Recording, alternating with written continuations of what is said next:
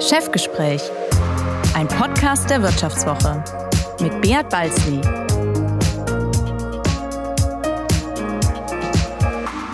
Ja, herzlich willkommen zur letzten Folge des Vivo Podcast Chefgespräch im alten Jahr. Mein Name ist Beat Balzli und ich bin der Chefredakteur der Wirtschaftswoche. Ein unglaubliches Jahr 2021 geht zu Ende. Natürlich nicht zuletzt, weil die Wirtschaftswoche 95 Jahre alt geworden ist. Wir waren schon ein bisschen stolz, aber richtig feiern durften wir Corona-bedingt leider nicht. Auch das steht für 2021 virtuelles Anstoßen in der Zoom-Konferenz. Früher war definitiv mehr Lametta. Darum haben wir uns geschworen, zum 100. Geburtstag der Vivo holen wir alles nach in echt. Nun, ich bin sicher, dass uns auch 2022 ein unglaubliches Jahr bevorsteht. Selten liefen in einer Zeit so viele Stresstests für Regierung, Demokratie, Unternehmen und ihre Mitarbeiter. Corona, kaputte Lieferketten, Inflation, Vereinsamung im Homeoffice, die bevorstehende Megatransformation zu einer klimaneutralen Volkswirtschaft und der eskalierende Machtpoker zwischen den USA, Europa, China und Russland sind nur einige Stichworte. Kann das die neue Ampelregierung unter Kanzler Olaf Scholz alles meistern? Sitzen wir bald im Dunkeln, weil uns das russische Gas ausgeht und wir aus der Atomkraft aussteigen? Wie viel Faxrepublik können wir uns in einer digitalisierten Welt noch leisten? Steigt Deutschland im internationalen Standortwettbewerb endlich wieder auf? Geht der Strompreis weiter durch die Decke? Und wie sollen wir in dieser neuen Unübersichtlichkeit unser Geld anlegen? Diese und andere Fragen möchte ich heute im Chefgespräch diskutieren, einem Chefgespräch, in dem alles ein bisschen anders ist. Ich habe nicht einen Gast eingeladen, sondern gleich sechs und alle sind Kolleginnen und Kollegen aus der Redaktion der Wirtschaftswoche. Mit dieser geballten Fachkompetenz wollen wir auf die wichtigsten Wirtschaftstrends schauen. Den Anfang macht Max Herder. Er leitet in Berlin die Politikredaktion der Wirtschaftswoche. Hallo Max, schön, dass du heute bei mir bist. Hallo Beat, herzlich willkommen auch von mir. Max, bevor wir tief ins Feld der Wirtschaftspolitik einsteigen, musst du mir eins verraten. Was war deine persönliche Lieblingsanekdote aus dem Politzirkus des abgelaufenen Jahres? Meine Lieblingsanekdote aus diesem Jahr. Ähm, ich glaube tatsächlich, das wäre was aus der Wahlnacht. Ähm, da war ich noch relativ spät auf einer Veranstaltung, die dann tatsächlich eher so eine Art Wahlparty war. Und ich sage jetzt mal nicht, welcher Minister das war, aber es war dann schon spät, halb zwei oder so und er hielt noch eine kleine Rede und war also allerbester Dinge. Und aus verschiedenen Gründen hatte sicherlich auch schon ein bisschen was getrunken auf den Wahlsieg und dann endete seine kleine äh, begeisterte Rede dann noch mit einem erschöpften So und jetzt will ich Italo-Pop hören. Und der kam dann auch. Italo-Pop. Gut, Italo -Pop. jetzt alle Zuhörerinnen und Zuhörer müssen jetzt rätseln, wer wohl in der Regierung damals Italo Ich nehme es mit ins Grab. Du ich nimmst es mit, mit dem Grab. Grab. Oh Gott, also es geht doch nichts über Informanten schützen und Quellen vertraulich behandeln. Ja, Max, 16 Jahre Merkel sind zu Ende gegangen. Es ist so eine historische Zäsur, kann man schon sagen, fürs Land, auch für die CDU. Aus deiner Sicht, was bleibt von Merkel?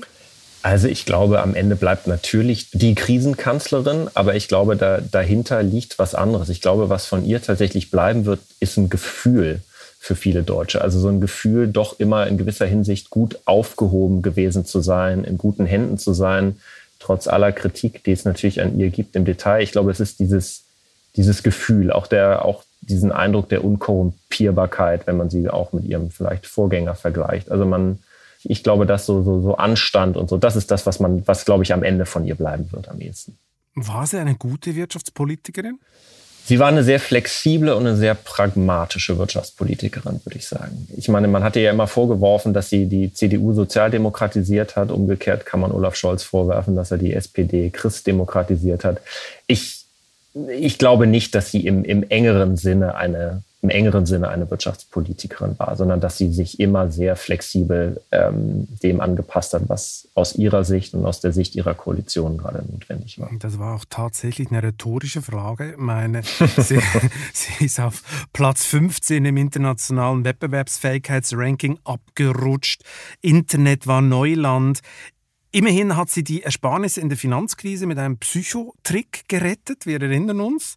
Damals trat sie vor die Presse zusammen mit dem Finanzminister Steinbrück und hat gesagt, alle Sparguthaben der Deutschen sind sicher. Ich glaube, das war die größte Lüge in ihrer Regierungszeit, ähm, weil sie hätte es gar nicht sichern können. Also wenn alle auf die Banken zugerammt wären, alle Deutschen äh, uns einen Bankrun gegeben hätten, dann wäre alles zusammengekracht. Aber diese psychologische, diese psychologische Momente hat irgendwie gewirkt. Und wir dürfen gar nicht so kritisch sein. Sie hat auch die Wirtschaftswoche äh, gelesen. Im Bundestag Ende 2019 hat sie uns minutenlang gelobt, bis es dem damaligen Bundestagspräsidenten Wolfgang Schäuble dann zu bunt wurde. Ein legendärer Moment, ja.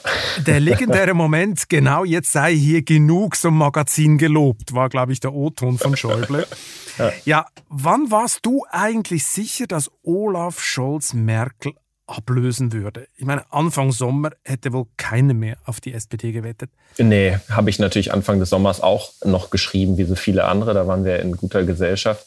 Ich glaube, also angefangen, ähm, das wirklich in Betracht zu ziehen, war Anfang, Mitte August auf einer Wahlkampfreise. Da, da sah man immer schon, wie sein Tross ihm so diese ersten Zahlen rüberreichte, die neuesten Umfragen, wo, das waren, glaube ich, damals welche, da rückte die SPD dann so langsam an die Union heran da merkte man, dass es so eine, so eine Scholz-Inzidenz gibt, die so langsam wächst. Da habe ich zum ersten Mal gedacht, okay, vielleicht kippt hier noch was und dass der Ruf von Armin Laschet ist so ruiniert, dass er es tatsächlich noch werden kann. Du sagst es. Ich meine, die Konkurrenz machte es ihm auch ein bisschen leicht, oder? Annalena Baerbock ging mit einem geschönten Lebenslauf und einem über weite Strecken von anderen abgeschriebenen Buch erschreckend unprofessionell ins Rennen und Armin Laschet wirkte irgendwie wenig entschlossen, strahlte so keine Aufbruchsstimmung auf, griff viel zu spät an, lachte auch mal im falschen Moment. Dann wählten die Leute halt die Vize-Raute. Kann man das so zusammenfassen? Ja, das kann man absolut so sagen. Also ich glaube auch, dass es Olaf Scholz nicht als, ähm, dass er das durchaus als Kompliment verstehen würde. Ich weiß von dem, von seinem Wahlkampfmanager, der die Kampagne geleitet hat, dass sie ganz explizit diese Merkel-Wähler und dieses Reservoir ganz, ganz fest in den Blick genommen haben. Und im Nachhinein muss man sagen, ist ihm das gelungen. Also ich meine, ist, man wird von ihm auch keine feurigen, aufputschenden Reden äh, zu erwarten haben, Blut, Schweiß und Tränen. Das ist nicht so sein Ding. Und ich glaube, er will versuchen, den Deutschen tatsächlich auch in gewisser Hinsicht zumindest auch das weiterhin zu geben, was sie bisher gewohnt waren. Ja. Und darum natürlich dieselbe Frage wie vorher zu Merkel. Ich meine, Merkel war ich glaube, eigentlich keine Wirtschaftspolitikerin. Wie sieht das denn bei Scholz aus? Welches Bild und Verständnis von Wirtschaft besitzt er eigentlich? Ja, ist ganz interessant. Ich, ich glaube, in gewisser Hinsicht muss man auch dort, du hast eben schon von der Vizeraute gesprochen, tatsächlich ein bisschen ähnlich, was Ähnliches sagen wie bei Merkel. Er ist da teilweise auch sehr flexibel, pragmatisch. Man kann auch vielleicht sagen, in manchen Dingen auch opportunistisch.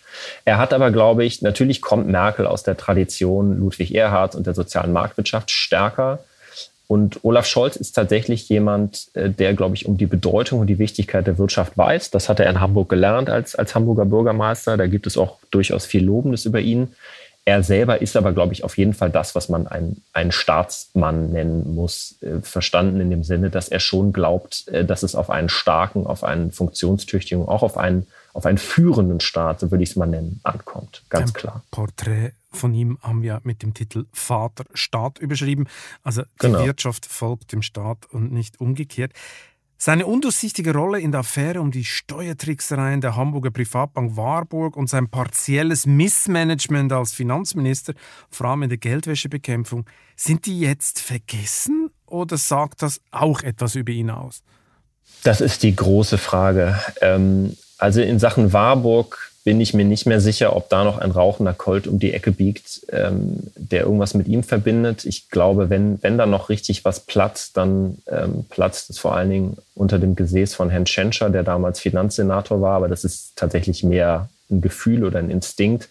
Aber man sieht an dem anderen Punkt Geldwäsche, was du angesprochen hast, mittelbar, mittelbar vielleicht auch ähm, Wirecard und die BaFin, dass auch natürlich ein Olaf Scholz, ähm, obwohl er natürlich sag mal, sehr belesen und sehr aktenkundig ist, nicht über Wasser gehen kann und auch nicht alle Probleme gleichzeitig lösen kann. Insofern, ähm, er, er hat ja so sehr dieses, pflegt ja selber dieses Bild des ordentlichen Regierens und dafür gibt es natürlich auch einige Anhaltspunkte. Aber jetzt zu glauben, dass alles perfekt funktionieren würde oder perfekt funktioniert hätte in der Vergangenheit, ähm, der Illusion sollte man sich nicht hingeben, weder als Wähler noch als Beobachter. Und ich glaube, es wäre auch eine Illusion zu glauben, dass der amtierende Bürgermeister in Hamburg nicht involviert ist, wenn eine Privatbank eine Steuerschuld von mehreren 10 Millionen erlassen wird. Aber die Frage ist, ob man das beweisen kann. So ist es. Ja, so ist es. Und da ist natürlich gut möglich, dass Herr Scholz nochmal davonkommt. Ja, die Ampel von Scholz geleitet, die startete ja mit viel Pathos. Man hatte sogar einen Hoffotografen geladen. Es gibt eine Fotoausstellung über die tollen Koalitionsverhandlungen. Was glaubst du, wie stabil ist die Ampel wirklich? Ich glaube schon, dass sie relativ stabil ist, um ehrlich zu sein. Ähm, ich glaube, dass bei allen Problemen, die natürlich auftreten werden und die ja zum Teil auch jetzt schon ganz offenkundig auftreten, dass allen bewusst ist, dass sie da durchaus eine Möglichkeit haben, was zu schaffen und was zu erreichen. Immer unter der Voraussetzung, jeder lässt da den anderen glänzen, jeder gönnt dem anderen was. Und natürlich auch unter der Voraussetzung, dass die Pandemiebekämpfung nicht, nicht jegliches politisches Kapital und jede politische Kraft auffrisst. Insofern glaube ich, eigentlich, also ich glaube zumindest nicht an ein vorzeitiges Ende der Koalition. Ich, ich glaube, dass der, der Wunsch und der Wille, das durchzuziehen und es zu beweisen, dass der tatsächlich vorhanden ist, dass der nicht nur behauptet wird, sondern dass der vorhanden ist. Aber ja, meine, du hast richtig gesagt, es, es, es, brennt ja gerade, oder? Pandemie. Und die Frage ist, wie gut machen sie es? Macht es denn Lauterbach besser oder ist er fähiger als Spahn? Also, dass er genau diesen Stresstest für die Ampel eben beherrscht? Das wird man sehen. Ich glaube schon, dass er natürlich in der Tat, äh, darauf gründet ja auch sein, sein hohes Ansehen bei vielen. Ich meine, klar, manche hassen ihn, aber im, im Großen und Ganzen sehr großes Ansehen bei vielen, dass, dass er die, die Problematik des Themas ganz klar durchdringt. Und er war ja schon in den letzten Jahren sowas wie so ein gefühlter Schattengesundheitsminister. Man kann in jedem Fall eben nicht mehr sagen, ihm wird nicht mehr der, die Ausrede zur Verfügung stehen, man hätte nicht gewusst, was da auf einen zukommt oder man hätte keine Erfahrung mit Pandemien, der das so eng begleitet dass es all diese Ausreden ähm, nicht gibt.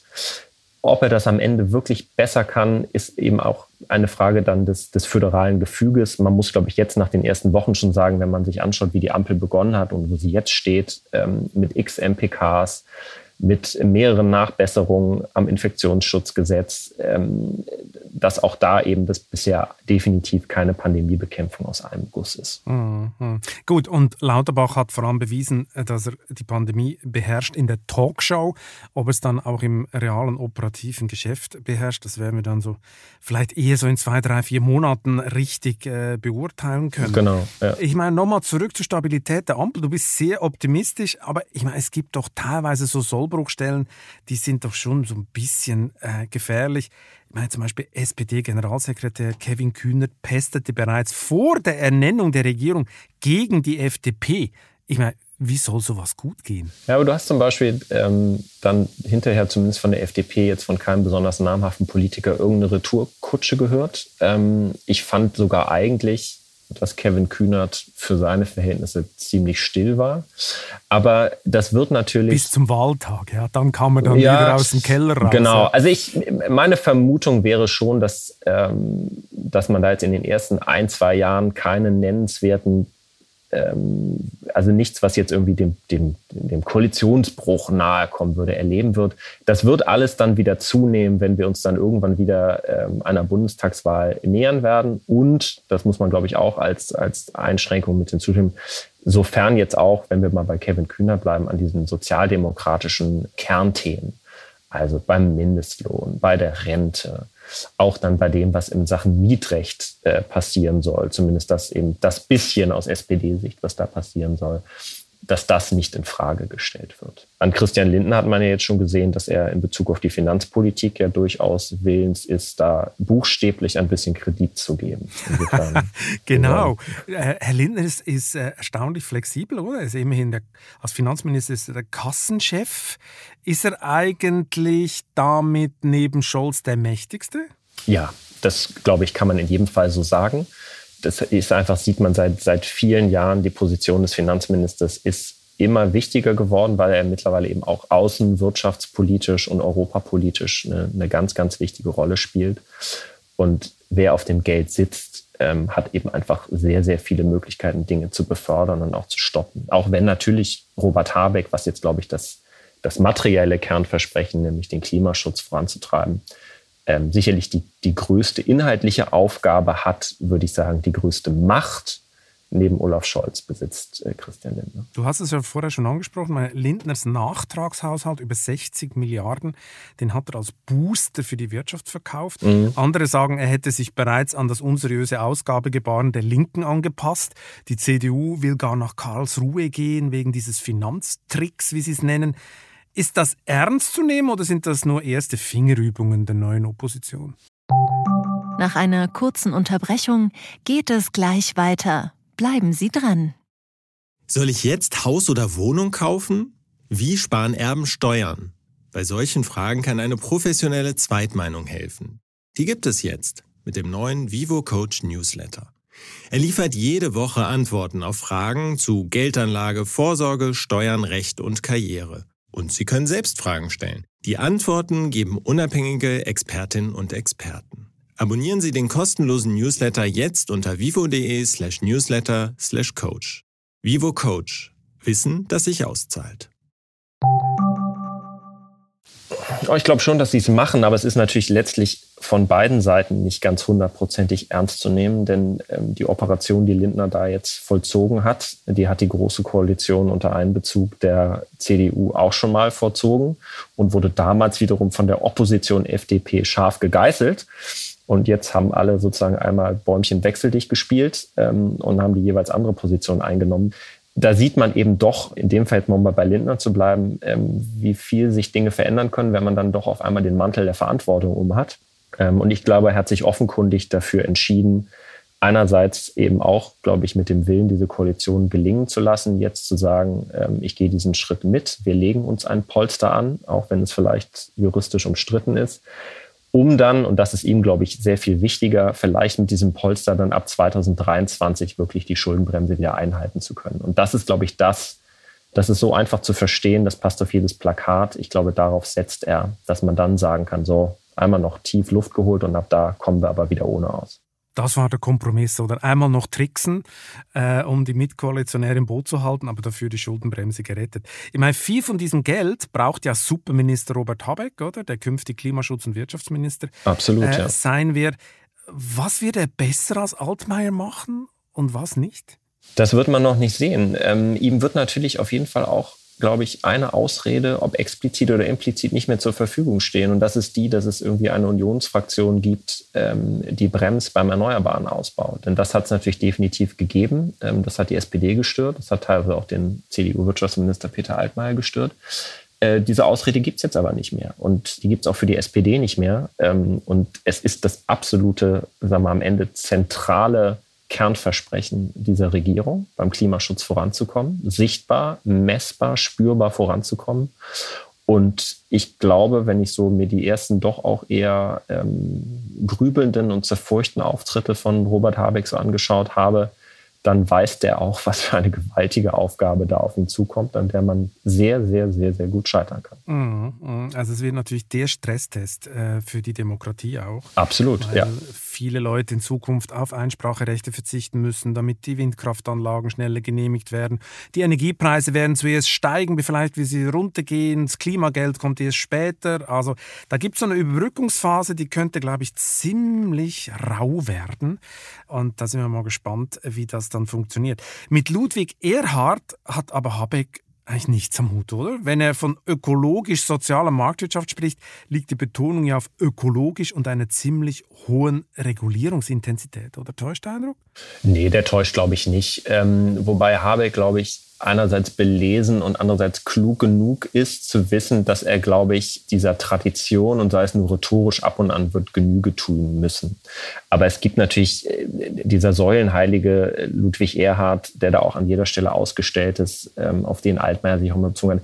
Der ist natürlich heute auch kein richtiges, in vielerlei Hinsicht kein richtiges Leitbild mehr, weil all die wirtschaftlichen Probleme und auch äh, wirtschaftliche Fragestellungen, die wir heute haben, da kann man vielleicht noch mal einen Blick in die Bibel tun, aber außer sozusagen Glaubensstärkung hilft die einem eben nicht. Gerade auch wenn es um sowas wie Digitalmonopole oder so geht. Ähm, was will man da mit Ludwig Erhard kommen? Ne? Insofern Ähm, ich glaube auch er weiß, dass es ohne die Wirtschaft und ohne Rahmenbedingungen für die Wirtschaft nicht geht. Das ist das eine, aber nur mit Ordnungspolitik wird es Robert Habeck und werden es die Grünen natürlich auch nicht machen. Ähm, nehmen wir mal nur sowas, ne? wir haben eben über das Geld gesprochen, dass es so wahrscheinlich dann so Klimaschutzverträge geben wird, mit denen man dann besonders energieintensive Industrien helfen wird, die Umstellung zu schaffen. Äh, das ist natürlich, am Ende ist das, äh, nennt sich das dann Klimaschutzvertrag, aber es ist natürlich letztlich klassische Subventionierung. Absolut. Aber ich meine, er hatte schon ein paar originelle Ausrutscher in der Vergangenheit, oder? Er kam plötzlich staatlich festgelegte Gemüsepreise. Enteignungen in Berlin fand er jetzt auch nicht so schlimm. Da war doch der ein oder andere dann schon ein bisschen geschockt. Jetzt ist dieser Mann Wirtschaftsminister. Müssen wir damit rechnen, dass er noch so ein paar Ausfälle hat? Oder glaubst du, dass unter dem Druck der Verantwortung, dass es sich zweimal überlegt, bevor solche Vorschläge kommen? Ja, das äh, glaube ich in der Tat. Ich glaube, wenn, also zumindest wäre er natürlich klug beraten, dass er sich wirklich nur jetzt auf den Bereich stürzt, für den er zuständig ist und sich aus vielen anderen Dingen raushält. Ja, er hat an manchen Stellen, der hat auch schon mal zum Thema Pendlerpauschale, hat er sich schon mal so ein bisschen vertüdelt in der Vergangenheit.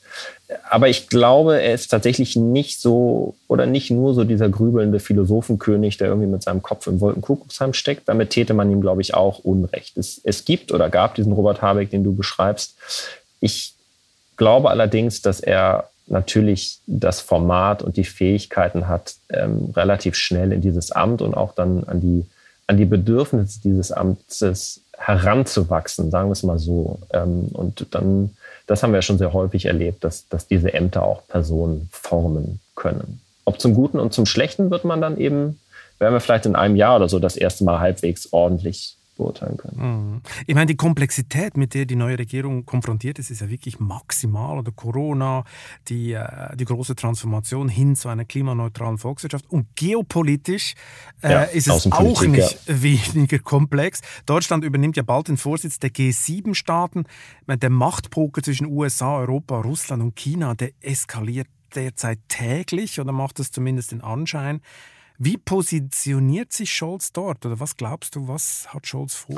Ich glaube, eigentlich wird Scholz versuchen, die Merkel-Politik fortzuführen. Das heißt natürlich einerseits, dass man natürlich unverbrüchlich äh, an der Seite des transatlantischen Bündnisses und der NATO steht. Ähm, da gibt es natürlich für deutsche Kanzler überhaupt kein Vertun, da in irgendeiner Form von abzurücken.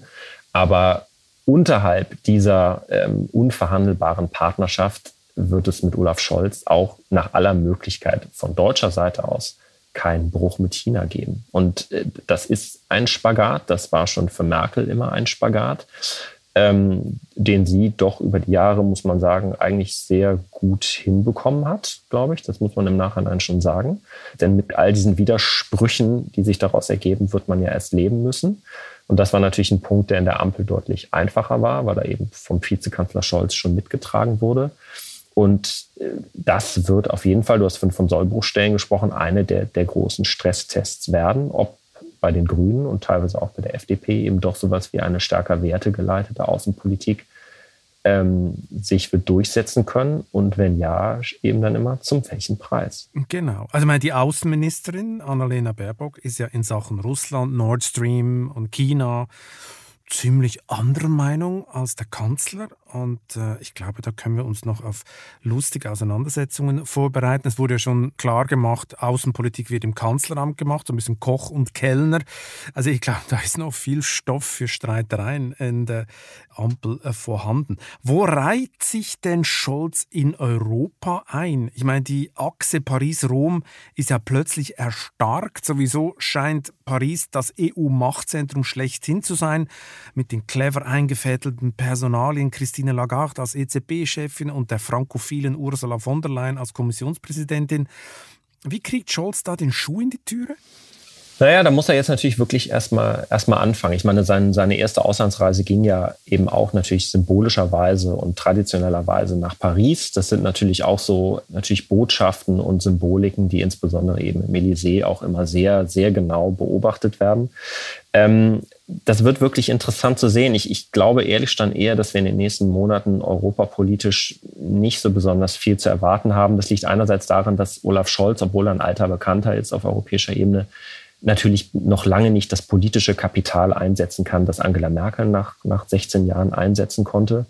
und weil sich Emmanuel Macron natürlich ähm, jetzt bald in einem hammerharten Wahlkampf befindet. Ähm, der muss erstmal wiedergewählt werden als äh, französischer Präsident. Also, ähm, und da lehrt, glaube ich, schon die Erfahrung, ohne die deutsch-französische Achse, Moreau mal ausgeklammert, funktioniert in Europa wenig. Und ich glaube, diese Achse ähm, wird in den nächsten Monaten an sehr vielen Stellen mit sich selbst beschäftigt sein erstmal.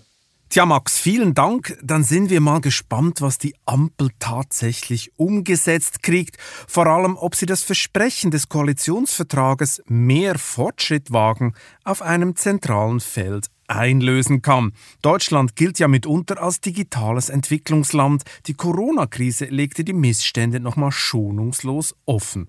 Kaum jemand weiß das besser als Sonja Alvarez, die stellvertretende Politikchefin der Wirtschaftswoche. Hallo Sonja. Hallo Beat. Ja, wie ambitioniert sind denn die Vorhaben im digitalen Bereich? Reichen sie aus, um das Faxland zur Fortschrittsrepublik zu machen? Ja, ich bin da tatsächlich sehr skeptisch, denn wer den Koalitionsvertrag mit seinen 177 Seiten liest, der wird tatsächlich nur eine Stelle finden, in der wortwörtlich Technologieführerschaft angestrebt wird. Und das ist der Bereich maritime Wirtschaft.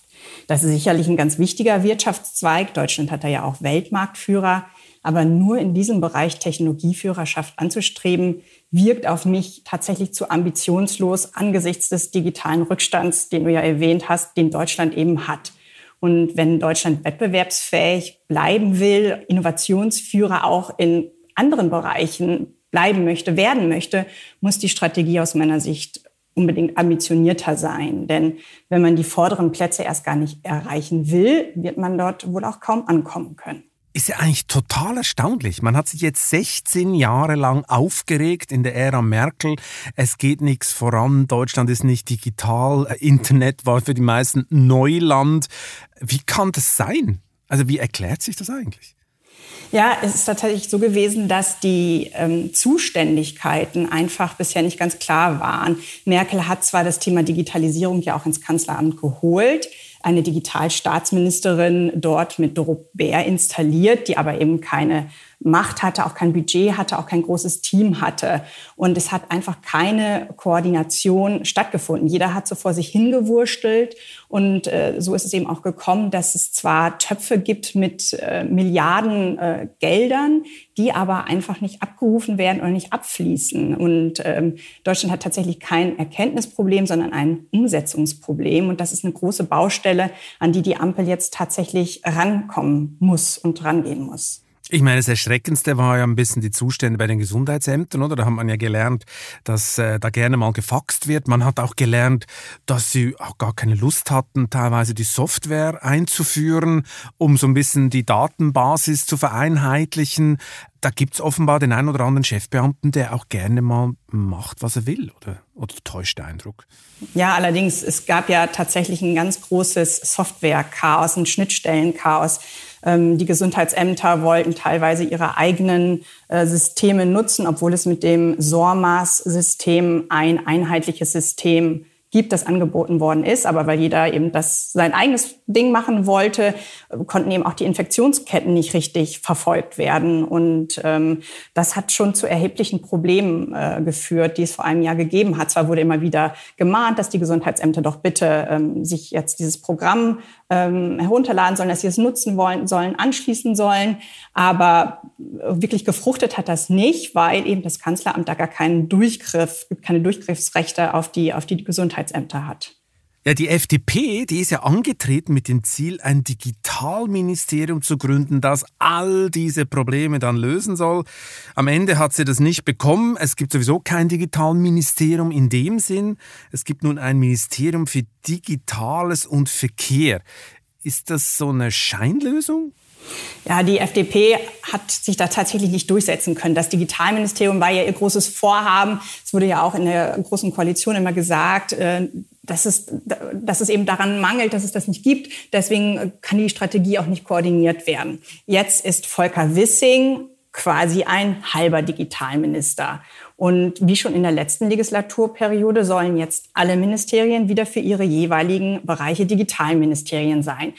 Der Gedanke ist sicherlich grundsätzlich nicht falsch, weil wenn man aus den jeweiligen Ministerien immer die digitalen Zuständigkeiten rausholen würde, würden sie an den Ministerien fehlen und keiner würde sich mehr zuständig fühlen und äh, denken, ach, dass die das mal machen. Auch dann würde nichts passieren. Aber wenn jetzt eben wieder alle, jetzt sind es ja 15 Ministerien, zuständig sein sollen, braucht es eben unbedingt eine Koordination. So, und die gibt es, so sieht es aus, auch weiterhin nicht, weil Volker Wissing eben nicht der Chefdigitalisierer der Bundesregierung ist. Die Innenministerin Nancy Faeser von der SPD ist für den Bereich digitale Verwaltung zuständig. Wirtschaftsminister Robert Habeck von den Grünen ist etwa für den Bereich Start-ups und künstliche Intelligenz zuständig. Und deshalb besteht eben die Gefahr, dass wieder alle vor sich hinwursteln und am Ende keine kohärente und wirksame Strategie dabei herauskommt, die es eigentlich so dringend braucht. Ja, eigentlich müsste ja der oberste Digitalisierer der Olaf Scholz sein, oder?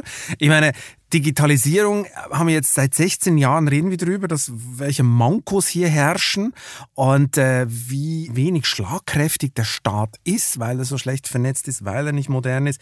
Müsste Digitalisierung nicht Chefsache sein? Ja, unbedingt. Aber das ist eigentlich ganz interessant, denn Olaf Scholz hat jetzt alle digitalen Zuständigkeiten, die Angela Merkel und ihr Kanzleramtsminister Helge Braun ins Kanzleramt geholt hatten, wieder in die Ressorts verteilt. Das ist allerdings gar nicht so unklug von Scholz, denn zum Beispiel die IT-Konsolidierung, das ist das bisher teuerste Digitalprojekt der Bundesregierung und eine riesengroße Baustelle, das ist sicherlich kein Gewinnerthema. Und äh, um das müssen sich jetzt eben wieder andere kümmern. Aber abgesehen davon ist Scholz bisher auch nicht mit einem überbordenden Interesse für Digitalisierung aufgefallen. Er hat das jetzt auch im Wahlkampf nicht als großes Thema gespielt. Und als Finanzminister hat er beispielsweise auch die vielen Millionen Euro, die ihm für Projekte zur künstlichen Intelligenz in seinem Ministerium zur Verfügung gestanden haben, liegen lassen. Aber Scholz Glück ist sicherlich, dass er mit Saskia Esken und Lars Klingbeil eine SPD-Spitze hat, die eben sehr an Digitalthemen interessiert ist und da vielleicht seine offene Flanke ausfüllen kann. Gut, aber wenn wir das jetzt zusammenfassen, was du erzählt hast, hat niemand so richtig den Hut auf, oder? In, für jetzt die Digitalisierung des deutschen Staates. Nein, das ist tatsächlich der Fall. Wir haben wieder mehrere Digitalminister, die viele Digitalzuständigkeiten haben, wie Frau Faeser, wie ähm, Herrn Habeck, sicherlich auch Hubertus Heil mit dem Arbeitsministerium.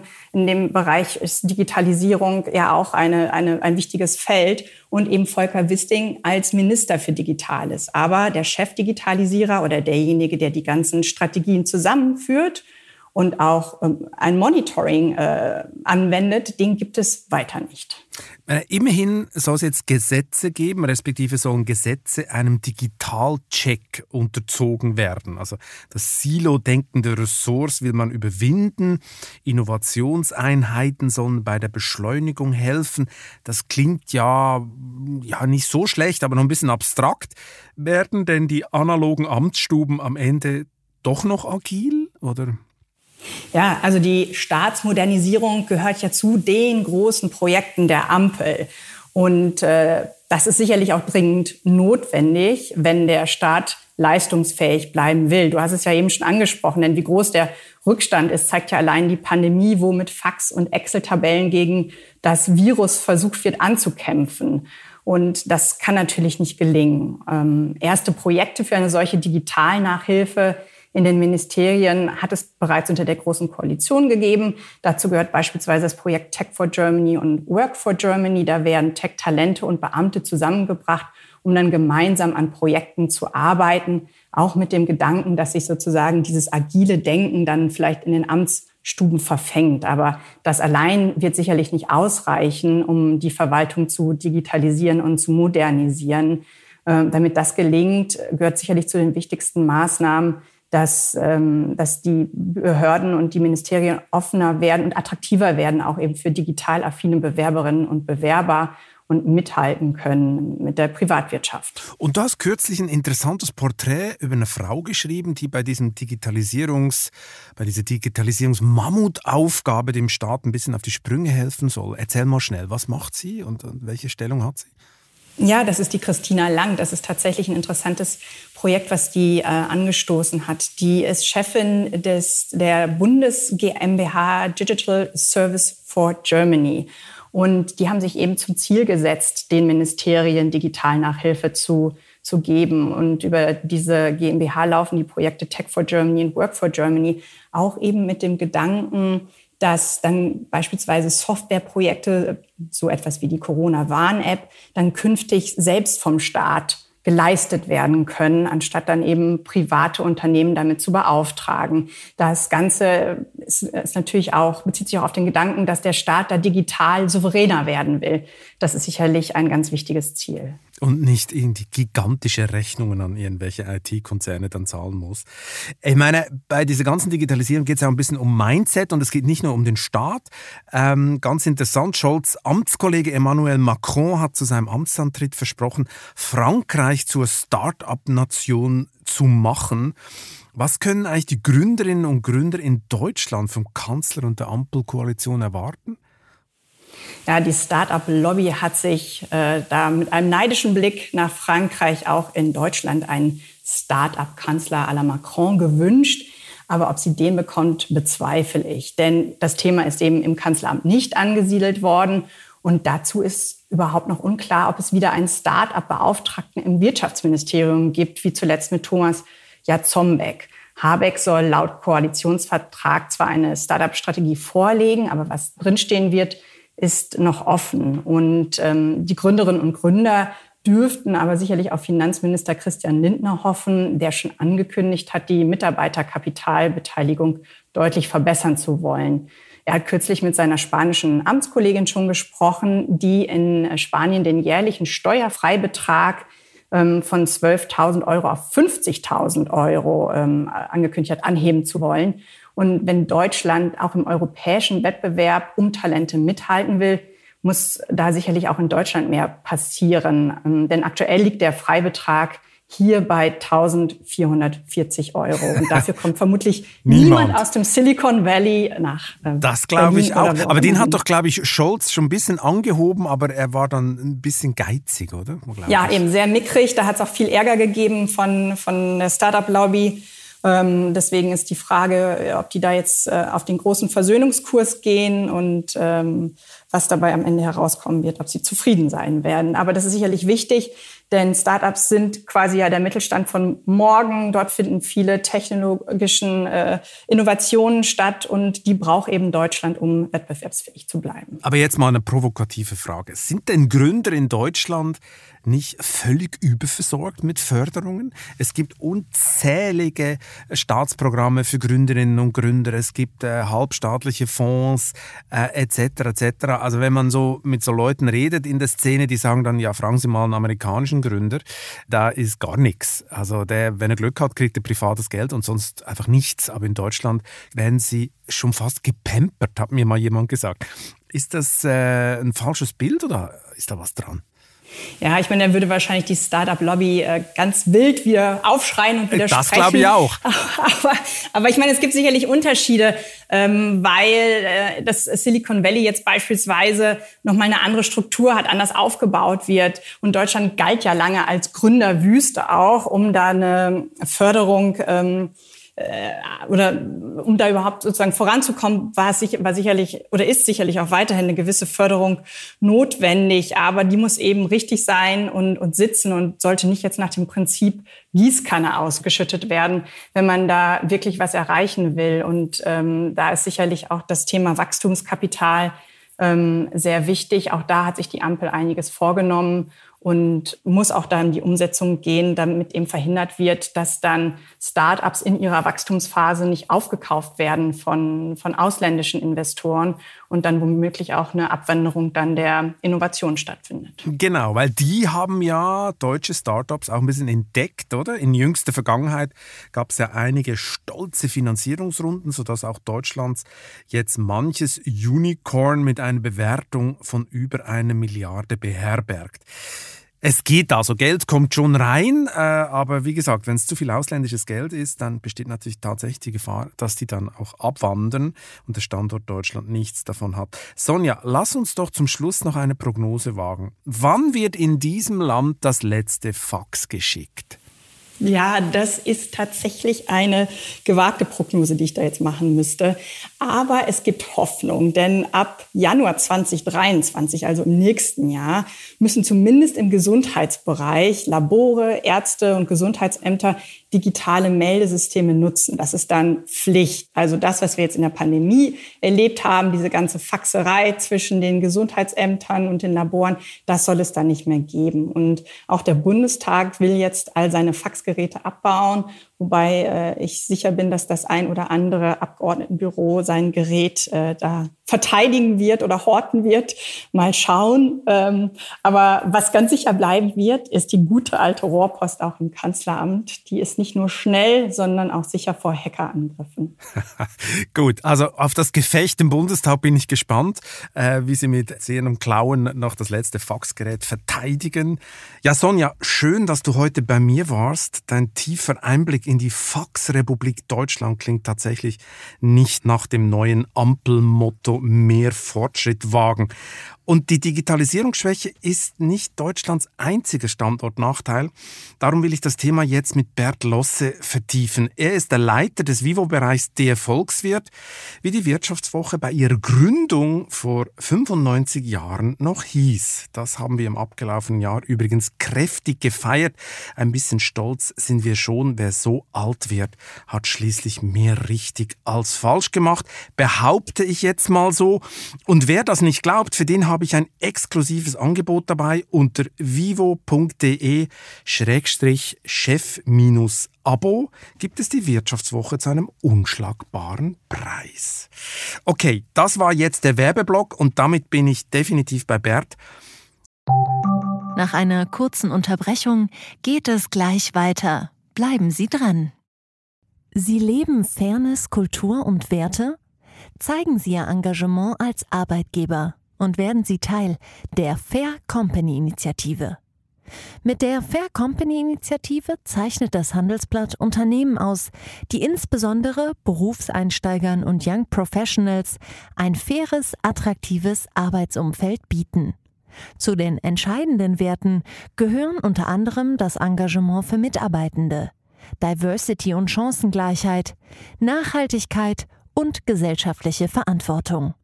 Erfahren Sie jetzt mehr unter faircompany.de. Bevor wir in die schonungslose Standortanalyse einsteigen, habe ich mal eine persönliche Frage an dich. Wer ist eigentlich dein Vorbild, dein Ökonomengott, dein Best Economist ever? Oh je, äh, gute Frage. Ähm, ich würde sagen, das ist Walter Eucken, äh, ein leider fast vergessener Nationalökonom, der als Vordenker und geistiger Wegbereiter der sozialen Marktwirtschaft gilt. Vieles von dem, was äh, Ludwig Erhard nach dem Krieg in Deutschland angepackt hat und durchgesetzt hat, entspricht im Kern den Ideen von, von Eucken. Ich hätte jetzt gedacht, es sei Josef Schumpeter. Gut, da gibt es äh, gewisse Überschneidungen äh, mit dem, in, im Blick auf den Kapitalismus und auf äh, die Rolle des Staates. Aber das Schöne an Eucken ist, er hat versucht, einen ethisch unterfütterten Kapitalismus zu entwerfen. Äh, zum einen in Abgrenzung zum Sozialismus, der ja noch nie in der Weltgeschichte für Wachstum und Wohlstand gesorgt hat. Zum anderen aber auch in Abgrenzung zu einem schrankenlosen Raubtierkapitalismus, der die Menschen vergisst. Und äh, Eucken hat, äh, er hat es konstituierende Prinzipien der Marktwirtschaft genannt. Er hat sieben davon entwickelt, die man heute gern jedem Politiker unter das Kopfkissen legen würde. Ähm, Im Kern steht natürlich der freie Wettbewerb. Es gehört dazu aber auch freie Preisbildung, stabile Währung, das Haftungsprinzip und auch eine Konstanz der Wirtschaftspolitik, die äh, Rahmenbedingungen setzt für die Unternehmen. Und der Staat, das ist immer die spannende Frage, hat bei Eucken eine durchaus aktive Rolle, aber nicht als Marktteilnehmer, sondern vor allem als Durchsetzer von Wettbewerb und Verhinderer von Kartellen. Und dieses Gesamtkunstwerk finde ich persönlich eigentlich ähm, sehr toll und äh, auch zukunftsweisend. Okay, das geht dann gleich im neuen Jahr als Sonderdruck raus und an alle Bundestagsabgeordneten. Wie hätte denn Eucken den Zustand des Standortes Deutschland kommentiert heute? Wie, was meinst du? Also ich glaube, er wäre ziemlich fassungslos über den totalen Verlust der Ordnungspolitik. Ein Beispiel nur, es war aber ja gerade die Idee, äh, durch die Politik die Inflation dadurch einzudämmen, indem man einfach mal Preise einfriert. Das zum Beispiel steht im krassen Gegensatz zur Eugnis Gedankenwelt. Ich glaube, insgesamt wäre er relativ unzufrieden mit dem Zustand äh, Deutschlands. Eingefrorene Preise, das erinnert so ein bisschen an Planwirtschaft und, und, und, und, und DDR. Ich meine, wie kommt man auf so eine Idee? Das ist ein bisschen Hilflosigkeit. Äh, die Inflation hält uns ja gerade im, im Griff und äh, ja, die Politik sucht also nach Wegen, dagegen zu steuern. Äh, ist natürlich vor allen Dingen eine Aufgabe der Geldpolitik und äh, die Politik selber muss sich halt Gedanken machen, wie sie da jetzt äh, in die Bresche springen. Und da kommen solche merkwürdigen Ideen halt raus. Ja, ja, zum Beispiel der neue Superminister, Klima- und Wirtschaftsminister Robert Habeck hat ja schon vor längerer Zeit mal staatlich festgelegte Gemüsepreise gefordert. Also da sind wir gespannt, was noch alles kommt. Aber zur Inflation äh, kommen wir später noch dazu. Jetzt nochmal zurück zum Standort. Ich meine, der Standort Deutschland ist ja in der Ära Merkel im internationalen Ranking ziemlich abgerutscht, nämlich auf Platz 15 10 aktuell. Früher lag man mal komfortabel in den Top 10. Was ist passiert? Ja, äh, Angela Merkel, muss man schon sagen, hat das Land ja mit Geschick und Unaufgeregtheit durch viele Krisen gesteuert, aber sie war relativ desinteressiert an ökonomischen Fragen. Ich glaube, in den letzten gut zehn Jahren hat die Politik sehr wenig für Reformen getan, die Wachstum und Produktivität steigern und Investitionen anziehen. Wir haben zum Beispiel ein Steuersystem, das seit 2008 nicht mehr reformiert worden ist. Ähm, wir haben ein Rentensystem, das auf riesige Probleme zuläuft. Äh, die Haushalte müssen hier weltweit die höchsten Strompreise bezahlen. Wir haben ein Bildungssystem, in dem immer noch die soziale Herkunft eine große Rolle für den Erfolg oder Misserfolg spielt. Bei der, bei der Digitalisierung ist ja kein Geheimnis, sind wir geradezu ein Entwicklungsland. Und wir haben in der Wirtschaft eine geradezu groteske Regulierungs- und Bürokratiedichte. Und wenn ich das alles so zusammenzähle, finde ich Rang 15 noch erstaunlich gutes Ergebnis. okay, wir haben eine schonungslose Analyse versprochen und hier kam sie. Also 15 ist noch komfortabel.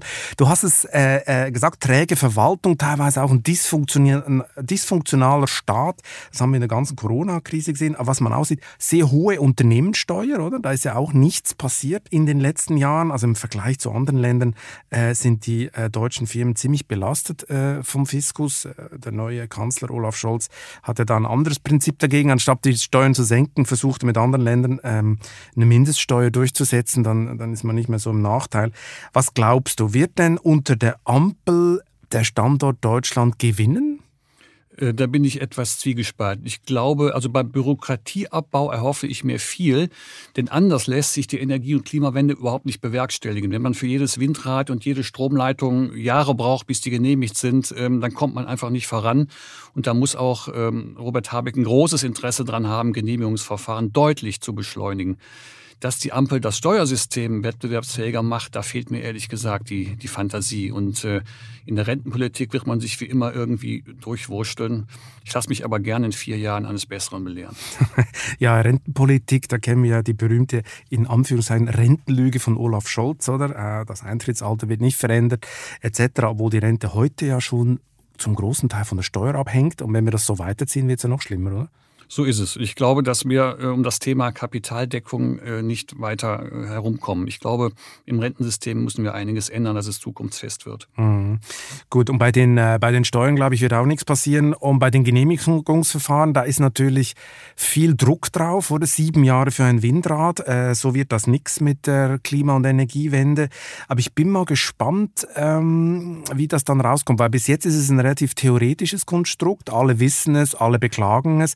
Aber wenn man dann wirklich von sieben Jahren auf drei will oder noch tiefer, bedeutet das natürlich harte Einschnitte oder bei den Rechten der Bürger. Also Klagerechte, Instanzen äh, müssen plötzlich verkürzt oder wegfallen. Also ich bin mal gespannt, ähm, das könnte ein ziemlicher Stresstest für die Demokratie werden. Traust du eigentlich Superminister Robert Habeck mehr zu als Peter Altmaier?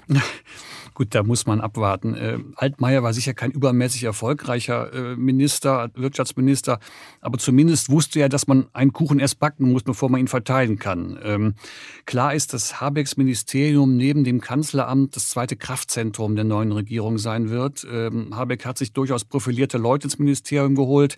Die zum Glück, soweit ich das beurteilen kann, allesamt keine Ideologen sind. Er hat anders als Annalena Baerbock ja auch bereits Regierungserfahrung aus seiner Zeit in Schleswig-Holstein. Es ist ihm daher durchaus zuzutrauen, zumindest organisatorisch ein großes Ministerium zu leiten. Was inhaltlich dabei herauskommt, das ist nun die große Unbekannte. Ein Wirtschaftsminister kann keine naive Politik aus dem Wolkenkuckucksheim machen, ehrlich gesagt. Er muss sich positionieren. Er kann sich nicht gegen die Privatwirtschaft positionieren. Er muss dafür sorgen, dass die Unternehmen, die ja in Deutschland gut 80 Prozent der Arbeitsplätze schaffen, dass die vernünftig agieren können. Ähm, und ich glaube, ganz entscheidend wird sein, wie sich Habeck, der ja als, als Realo gilt, ähm, wie er sich von der grünen Basis und von grünen Lobbygruppen emanzipieren kann, für die Industrie bisweilen ja immer noch was irgendwie Ekliges ist, das stinkt und knallt. Ja, Peter Altmaier hatte sich ja nicht unbedingt mit Lorbeeren, ähm, sag ich mal, überhäuft oder in seiner Amtszeit. Vor allem die Energiewende hat er nicht so toll gemanagt, muss man sagen. Ich glaube, manche Energiemanager würde das noch für eine äh, massive Untertreibung äh, äh, halten. Ähm, und dann kam Corona und dann hat er eigentlich äh, nochmal so einen Aufwind äh, gespürt, zusammen mit Scholz, oder Bazookas raus, ähm, Hilfen für Gastronomen und Firmen etc., die unter Corona äh, gelitten haben. Wie würdest du heute die Lage einschätzen, Bert? Wie sieht die konjunkturelle Lage aus? Wie ist Deutschland durchs zweite Corona-Jahr gekommen? Ähm, es war ein Jahr mit Licht und Schatten. Äh, was positiv ist, die befürchtete Insolvenzwelle ist ausgeblieben, auch nachdem die Sonderregeln äh, der Regierung ausgelaufen sind. Äh, in gewisser Weise folgte die Konjunktur natürlich stets der Pandemie. Ursprünglich hatten die Experten ja geglaubt, es werde jetzt im Sommer so ein kräftiger Boom einsetzen, weil einerseits die Konsumenten ihre aufgestauten Ersparnisse raushauen, die sie auf dem Bankkonto hatten, und andererseits die Unternehmen nach dem Ende des Lockdowns ja kräftiger investieren wollten. Das ist passiert, aber nur teilweise. Ähm, wir stecken ja gerade mitten in der vierten Corona-Welle. Und das schlägt sich natürlich auch auf, die, auf, auf, das Vertrauen in die Entwicklung, auf die wirtschaftlichen Aktivitäten durch. Äh, die Lieferkettenprobleme, die viel beschriebenen der Industrie, bremsen extrem.